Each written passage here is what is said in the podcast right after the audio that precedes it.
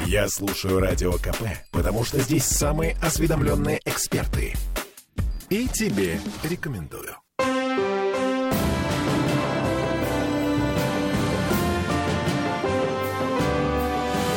Нулевое чтение. А это мы вернулись в петербургскую студию радио «Комсомольская правда». Я Дмитрий Делинский. Я Ольга Маркина. И я Денис Четербок. Депутат законодательного собрания. Ну, судя по тому, что смена составов у нас таки произошла здесь, значит, мы будем заниматься тем, как законодательное собрание меняет жизнь Петербурга. Наверное, к лучшему. Угу. Значит, смотрите, мы долго говорили об этом, много об этом говорили, но созрел проект генплана Петербурга. Вот, на этой неделе он э, опубликован в интернете, и его уже, собственно, можно посмотреть и представить себе, как, как наш город будет развиваться, в какую сторону будет развиваться город, какие горячие точки нам с вами предстоит обсуждать в ближайшем будущем. Самая горячая точка – парк Тучков-Буян. Согласно той версии генплана, которая сейчас опубликована и готовится к общественному обсуждению, это все еще парк. И вот нифига не судебный квартал. Ну, теоретически он и останется парком. Правильно мы понимаем, Денис Александрович? То есть ну, я... Исходя из той, из той информации, которая есть э, у депутатского корпуса, планируется, что называется, совмещение совмещение проектов, да, то есть э, и парк, и какая-то часть судебного квартала. А, ну, стал быть, все-таки не 9, будут, а 5. Будут, будут соседствовать. Конкретно еще, э, конкретные параметры до конца еще не ясны, поскольку вы знаете, что работы, которые там проводились на протяжении, ну, достаточно уже длительного времени, были в свое время прекращены. Была замена проекта, какие-то изыскания были проведены после принятия решения о том, что там будет парк. Вот, поэтому в каком ключе это все э, будет э, в итоговом значении, мы увидим. Пока э, те работы, которые ведутся, они исходят из той редакции генплана, которая есть сейчас, которая, как мне известно, позволяет, в принципе, и один, и другой проект реализовать. Короче говоря, фундамент, который там уложен, который планировалось покрыть землей и дерном, значит, высадить деревья и пустить туда мамашек с собаками и детьми гулять. И вот. маленьких оленей для красоты. В общем, часть его была законсервирована, часть нет, и э, пока непонятно, собственно, э, что там сносить, вот, а что настраивать. Что, что сносить, что переносить, где действительно будет зеленая зона. Э, не надо забывать, что еще и театр Эйфмана по имеющейся информации тоже должен каким-то образом поместиться. Но театр ну, Эйфмана был в изначальном проекте. И он не сдвигаемый.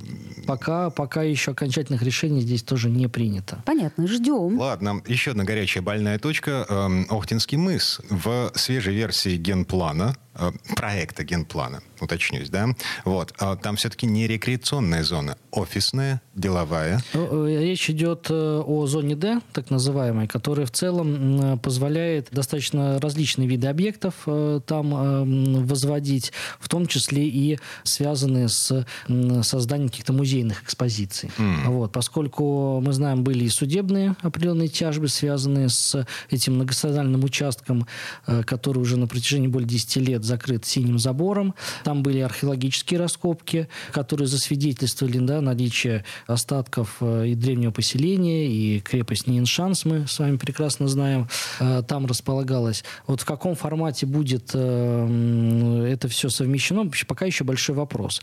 Поэтому не исключаю, что эта территория, может быть, вместит в себя и какую-то музейную экспозицию, возможно, частично какие-то комплексы нежилого назначения. Вот. И все будет зависеть от конкретных э, проектных предложений. Ну, насколько мы знаем, на данный момент времени проект застройки Ухтинского мыса прошел госэкспертизу. Вот что это значит для нас, для горожан? Ну, для горожан, понимаете, можно много проектов проводить через разные экспертизы, э, изыскания. У них есть определенные свои сроки, когда эти проекты могут быть реализованы. Если будет затяжка по времени, то, соответственно, необходимо будет переделывать этот проект под новые нормативы и стандарты, которые тоже имеют э, такое свойство, как меняться.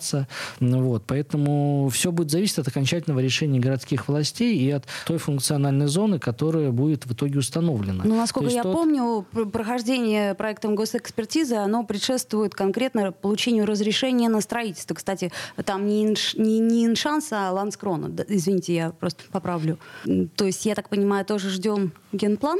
А, Слушание... генплан, потому что если будет установлена, например, другая зона по генплану, которая несовместима с реализацией проекта, предусмотренного и даже прошедшего госстроэкспертизу, вам просто не выдадут разрешение на строительство mm-hmm. из-за несоответствия э, функциональной зоны. Это пока лишь проект, да, он подлежит обсуждению, в том числе публичному. Для чего это делается? Это делается для того, чтобы могли э, все заинтересованные стороны подать э, свои предложения. И дальше э, не исключено, что проект будет откорректирован с учетом тех предложений еще до внесения в законодательное собрание, до обсуждения в первом чтении. Окей.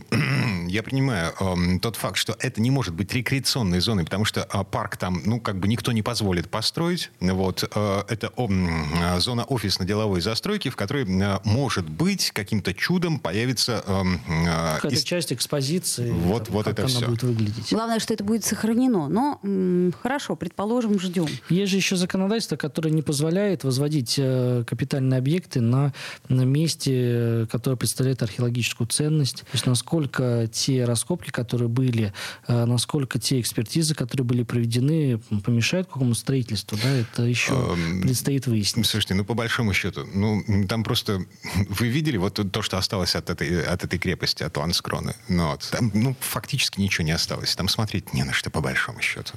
Не так давно, кстати, при реконструкции Среднеоктинского проспекта, если помните, было, были найдены остатки мостовой, по-моему, конца 18 конца 19 века или середины 19 века. Тоже тогда долго думали, что же с этим делать. В итоге дали разрешение на то, чтобы реконструкция трамвайных путей, которая там проводилась, все-таки была завершена. Поскольку под угрозой вообще стояло завершение работ по реконструкции транспортного узла и рельсов для трамваев. Угу. Хотя никакой особой ценности ну, она не представляет.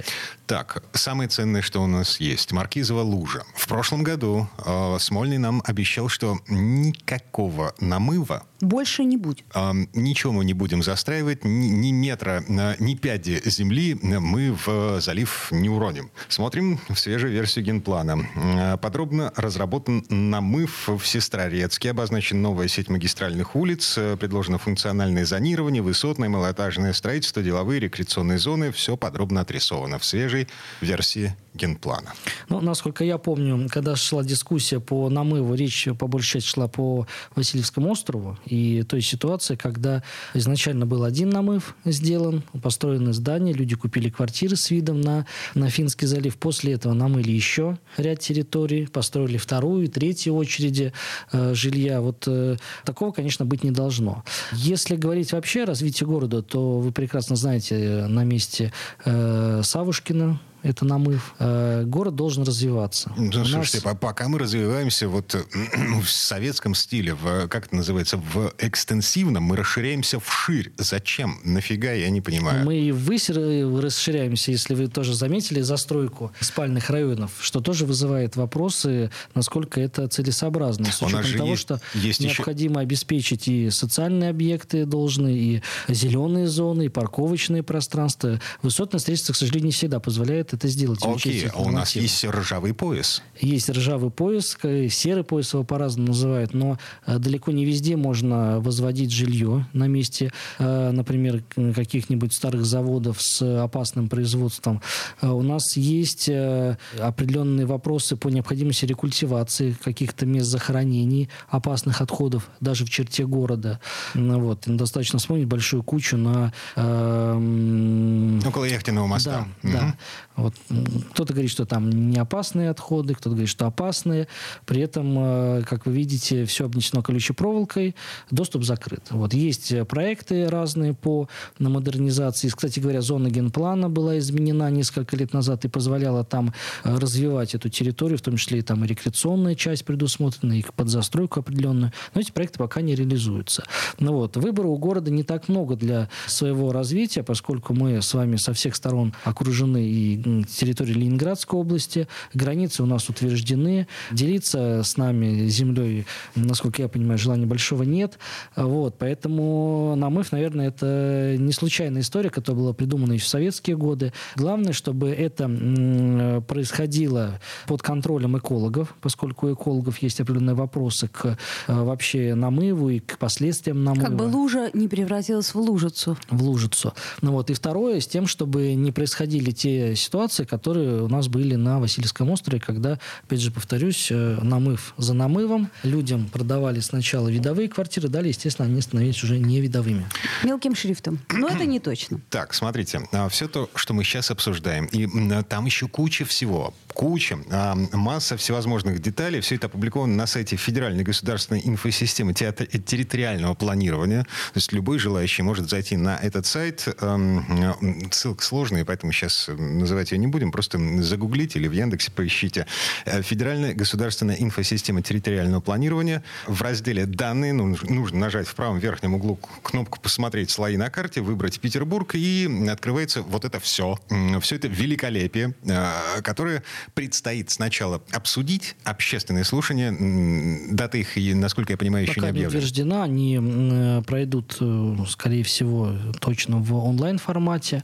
То есть заявки, которые вы хотите подать, надо будет подавать э, по тем правилам, которые будут описаны в извещении о начале проведения публичных случаев, то есть в электронном виде на определенную э, платформу информационную. А все, все это хозяйство появится на сайте законодательного собрания? Нет, это будет на сайте э, либо КГА, возможно, либо не генплана. Все будет зависеть от решения непосредственно вот этой комиссии по разработке генплана, который будет инициировать проведение публичных слушаний. То есть вся эта информация будет подробно размещаться в извещении. Возможно, это будет какой-то специально созданный интернет-ресурс. Закон позволяет э, это сделать. Mm-hmm.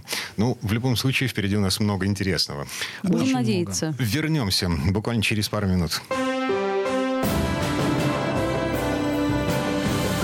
Нулевое чтение. Бесконечно можно слушать три вещи. Похвалу начальства, шум дождя и радио КП. Я слушаю радио КП и тебе рекомендую.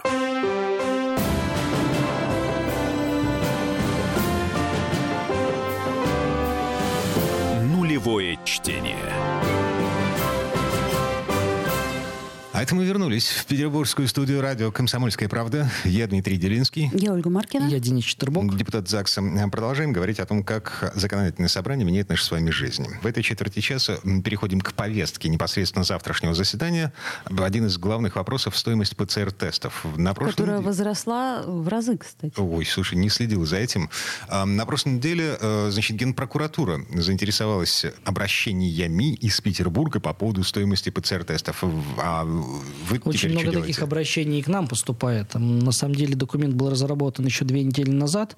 Мы э, подготовили обращение в адрес э, министра э, здравоохранения господина Мурашко с тем, чтобы он инициировал все-таки процедуру наведения порядка по стоимости ПЦР-тестов и также тех лекарственных препаратов, которые используются при лечении коронавирусной инфекции. Мы зафиксировали, и об этом свидетельствуют те жалобы, которые поступают, что ценовая политика здесь достаточно разбросанная. Она вот если говорить по ПЦР-тестам, это от 600 рублей до 3000. Mm-hmm. Это тесты, которые вы можете купить в аптеке для того, чтобы сделать, ну, скажем так, самостоятельно произвести вот это исследование. А в медицинских э, лабораториях э, цены тоже абсолютно разные. Начинаются они где-то от 1200 рублей. Все-таки такого быть не должно. Есть у нас практика установления предельных отпускных цен по жизненно важным лекарственным препаратам. С 2020 года она применяется. Мы примерно тот же механизм предлагаем э, распространить на ПЦР-тесты те лекарственные препараты, которые используются для лечения ковида, с тем, чтобы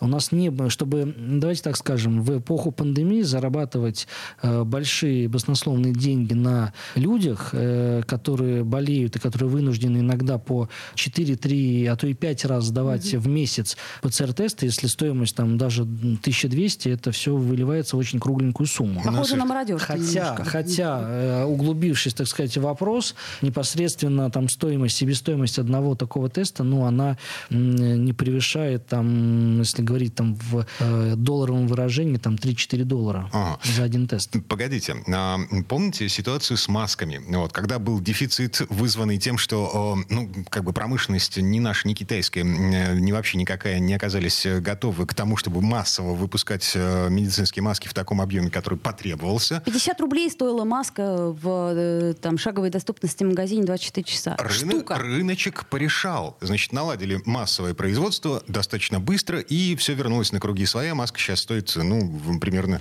Сколько она стоит? 5 рублей. Ну, Как и отлично. должна стоить. Вот.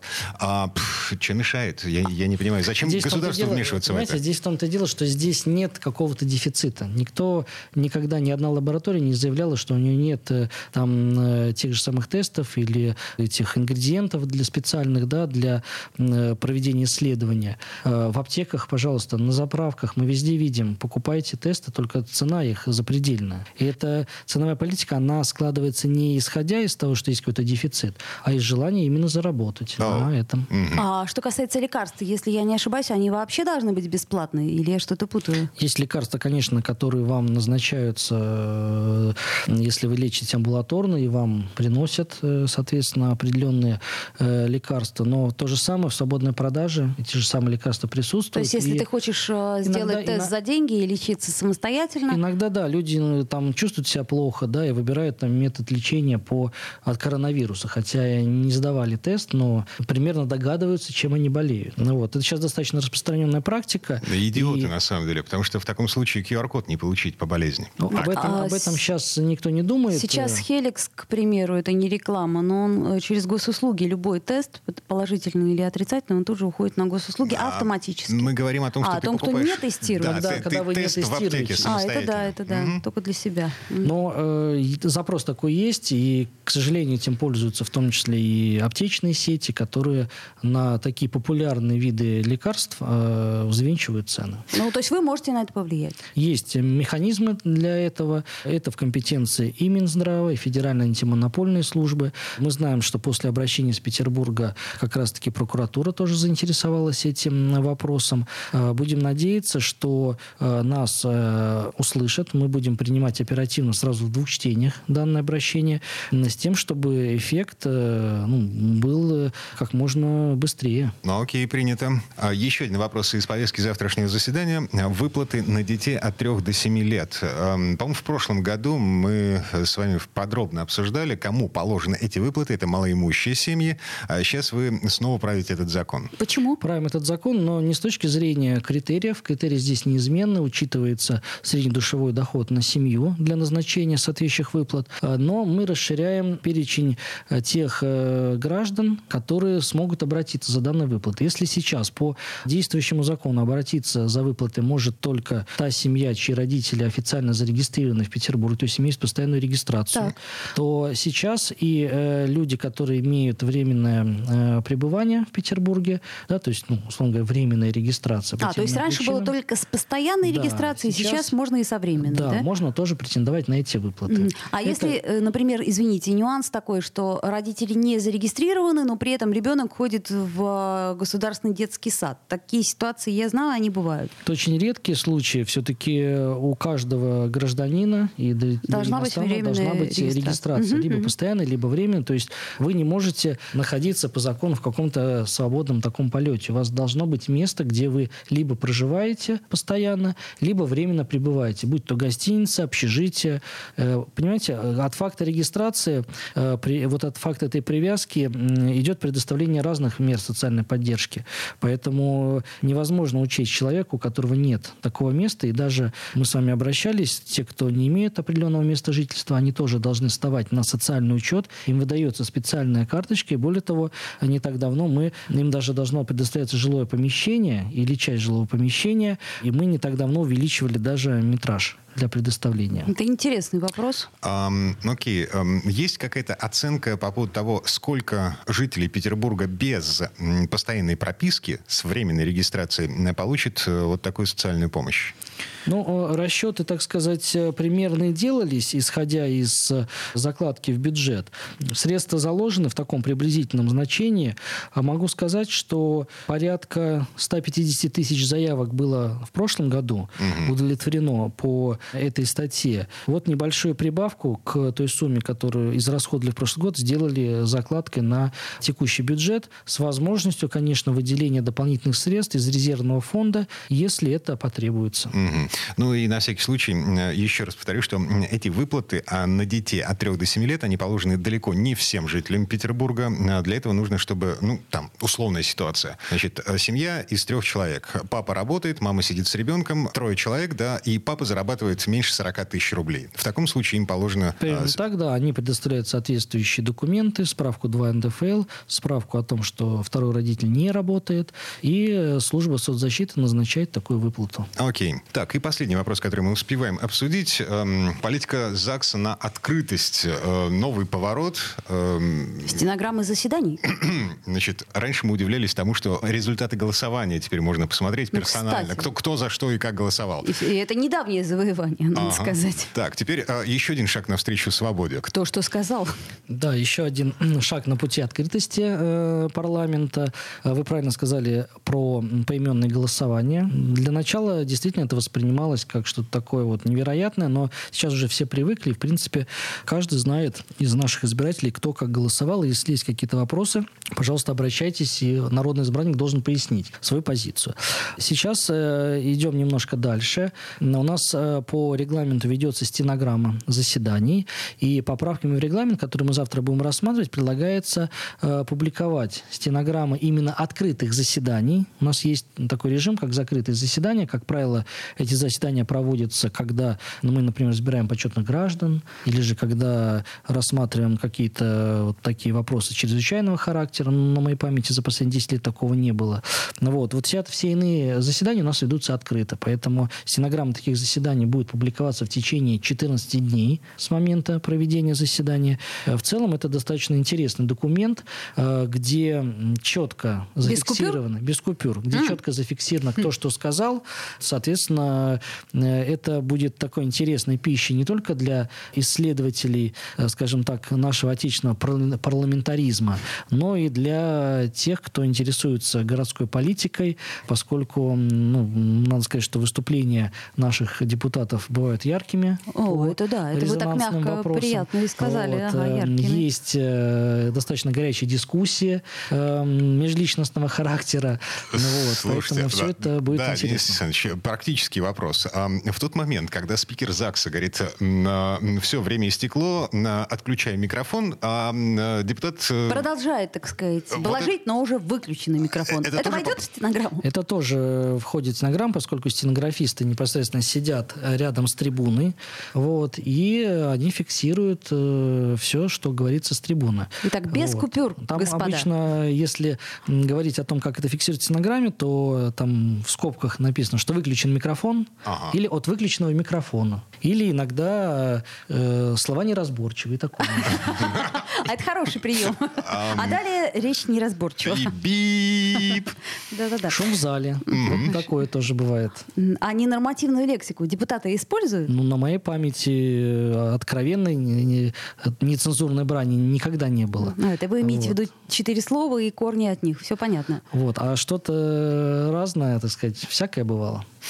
Так, а ждем завтрашнего заседания ЗАГСа. Значит, как обычно, 10 утра в Мариинском дворце. Трансляция на официальном сайте. В сети интернет на сайте законодательного собрания. Я Дмитрий Делинский. Я Ольга Маркина. Я Денис Четербок. Всем спасибо. Хорошего вечера.